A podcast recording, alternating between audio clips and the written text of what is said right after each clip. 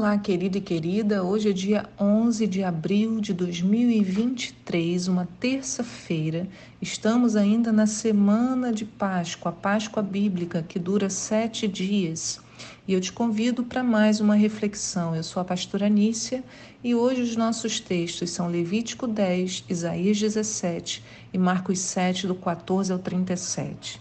Gente, eu tô tão cheia por essa palavra sabe? Você começa a ler a palavra do Senhor e de repente um universo de, de conexões, de, de pensamentos vão invadindo e de repente você fala: Senhor, que coisa maravilhosa é a tua palavra, como que ela nos traz vida.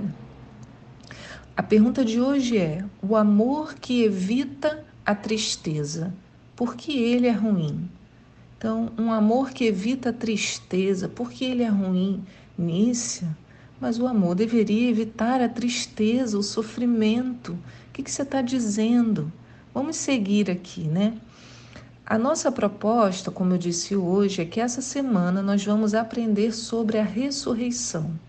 Então, todo o nosso devocional de toda essa semana é uma reflexão sobre a o episódio da ressurreição, mas a consequência dele para as nossas vidas.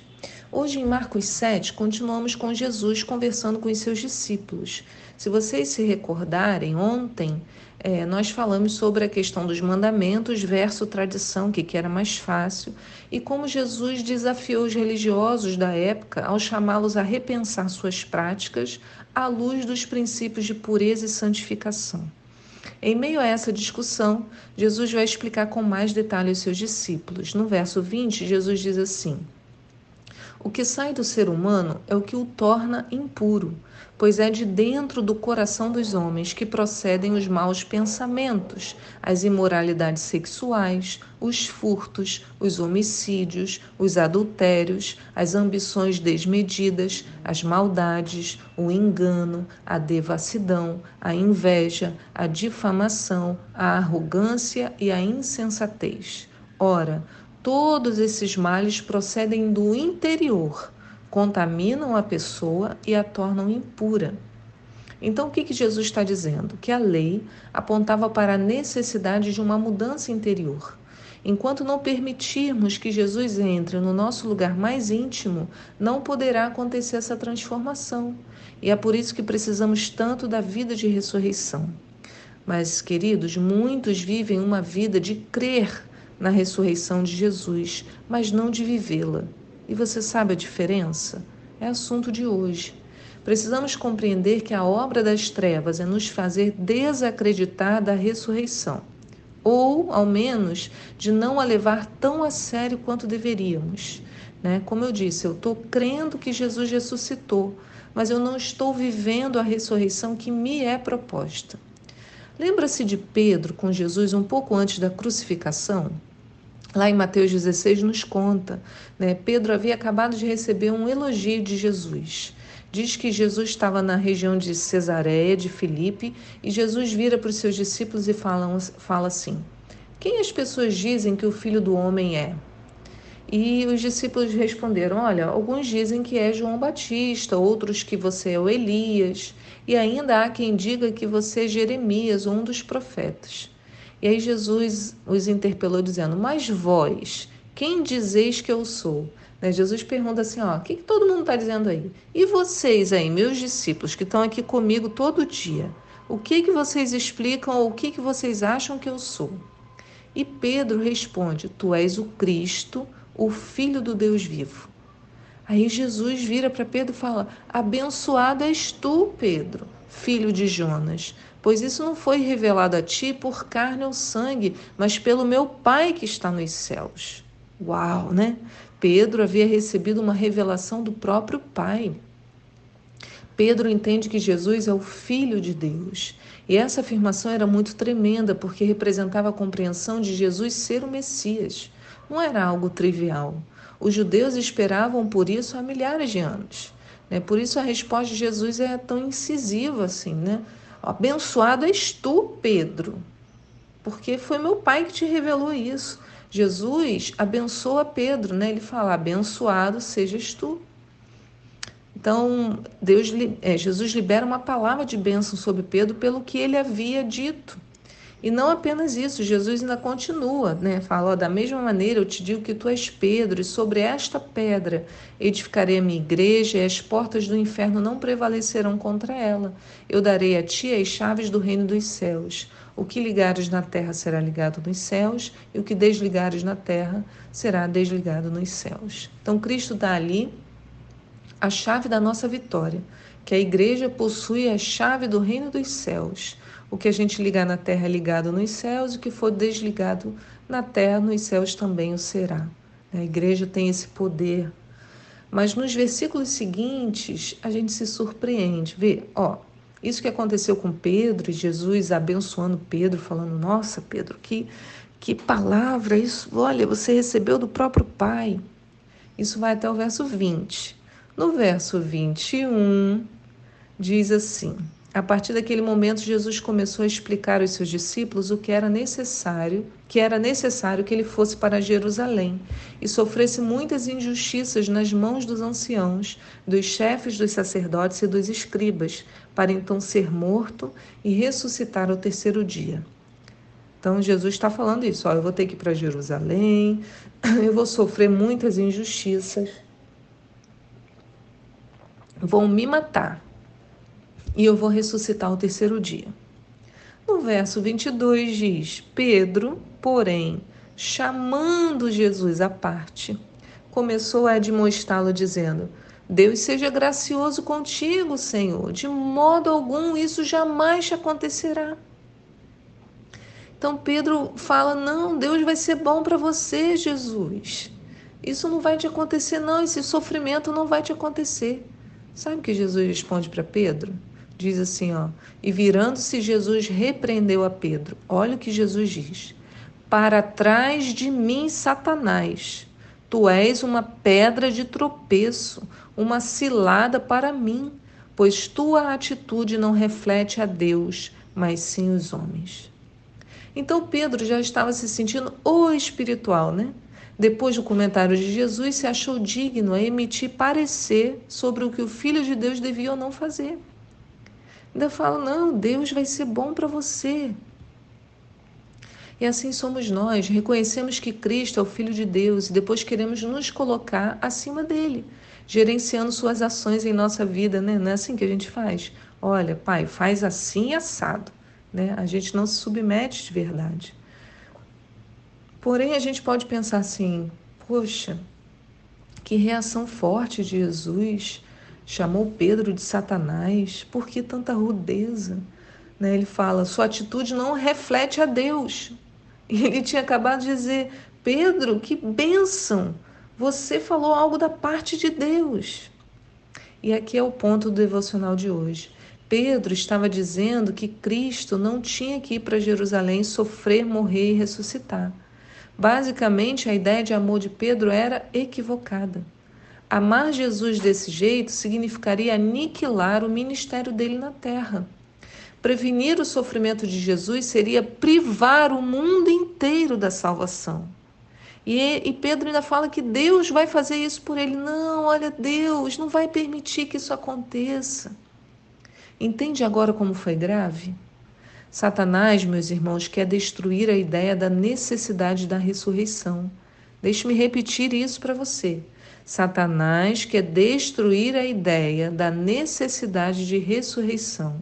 E por que, que Satanás faz isso? Porque se não há ressurreição, não há vitória sobre a morte. Na morte e ressurreição de Jesus, nós também morremos para o pecado e ressurgimos para uma nova vida, com a possibilidade de não mais pecar. Eu digo possibilidade porque precisamos da vida com Cristo para sermos como Ele. Precisamos de buscar a santificação para encontrarmos a pureza. Se todas aquelas coisas terríveis que falamos logo no início dessa reflexão, né, que lemos lá em Marcos, que tudo que está dentro de nós, imoralidade, furto, homicídio, adultério, ambição, engano, devassidão, inveja, difamação, arrogância, insensatez, Jesus falou, todos esses males procedem do interior.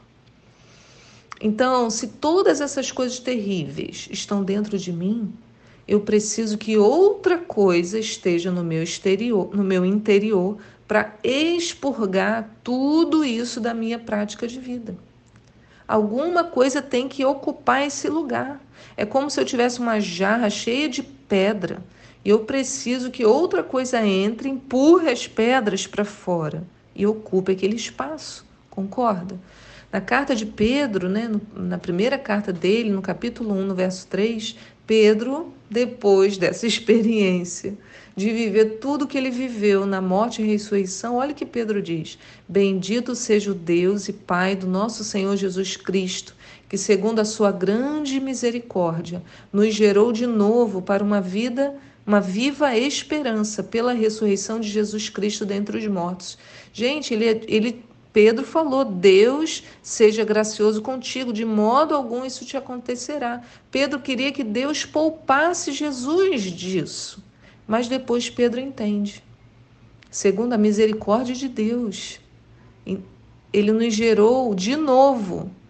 Fomos gerados novamente para uma viva esperança pela ressurreição de Jesus. Então, o amor de Deus, se o amor de Deus tirasse Jesus da cruz, irmãos, nós não teríamos uma vida nova. Então, a misericórdia do Senhor levou Jesus para a cruz. A misericórdia de Deus levou Jesus para a cruz, para que nós tivéssemos uma vida nova. Então a ressurreição me trouxe uma viva esperança.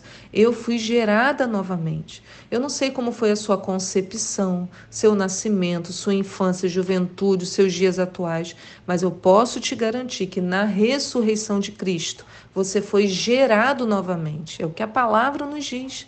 Deus, na sua grande misericórdia, nos gerou de novo. E nos gerou para quê? Uma viva esperança.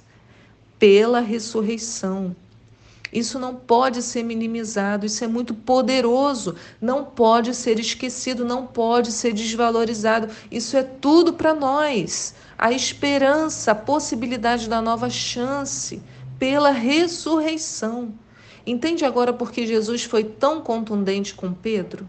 A proposta de não sofrimento de Pedro geraria a maior morte de todas, a morte eterna. Jesus reconheceu que essa não era uma ideia de Pedro, mas sim de Satanás. E essa, me essa mesma ideia, irmãos, está sobre a nossa vida hoje, querendo nos fazer crer que o amor de Deus nos tira né, tudo sem passar pela morte e ressurreição.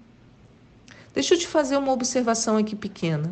A vitória anterior de Pedro, tendo a revelação de que Jesus era o Cristo, não o impediu de aceitar no seu coração uma ideia vinda do diabo.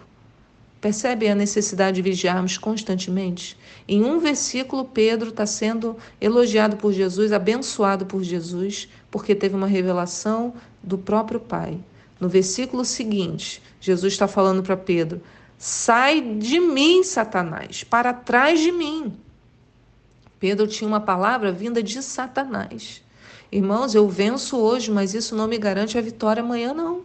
Com Pedro foi questão de minutos. Em um minuto ele recebeu a revelação de Deus e no outro a instrução do inferno. Tá vendo como é grave? Tá vendo como é sério? Tá vendo como a gente precisa vigiar? Entretanto, a pregação atual é de um mesmo amor, desse mesmo amor que Pedro queria demonstrar para Jesus, um amor que deseja evitar o sofrimento, que apenas apresenta o lado da graça salvídica, né? a graça que nos aceitou é, do, do pecado, né? uma graça salvífica. Ó, oh, você está salvo pelo sangue de Jesus. É verdade. Mas falta. A obra é completa. Onde fica a ressurreição? A ressurreição em nossas vidas é quando, pelo arrependimento, eu sou constrangida a querer uma nova vida. O sangue resolve o problema do meu pecado. Ali na cruz, né? A cruz de Cristo. Mas é na ressurreição que eu aprendo a viver uma vida nova. Eu sou instada a morrer na cruz para ressurgir com Cristo. É a minha natureza que é transformada. Se eu não pregar o arrependimento, eu estou fazendo como Pedro. Ao querer poupar as pessoas da dor do confronto com o pecado, eu as entrego à morte eterna. Então, esse sofrimento que vem pelo arrependimento é necessário. Ele não vai gerar depressão, porque quando ele vem da parte de Deus, é algo poderoso, porque Jesus nos afirmou o quanto ele é importante. E Jesus não faria algo para nos matar, correto? Jesus disse: Não são os que têm saúde que precisam de médico, mas os doentes. Eu não vim chamar justos, mas pecadores ao arrependimento. Jesus nos chama ao arrependimento. E arrependimento dói, porque somos confrontados com essa imundície dentro de nós. Mas é algo que precisamos enxergar de forma bem clara. Agora, segundo Coríntios 7, no verso 9, diz assim, ó, a tristeza, segundo Deus, não produz remorso, mas sim um arrependimento que leva à salvação. E a tristeza, segundo o mundo, produz morte. Mas a tristeza, segundo Deus, produz arrependimento que leva à salvação. Então existe tristeza. Tristeza porque quando eu olho o meu pecado, eu preciso me entristecer com ele.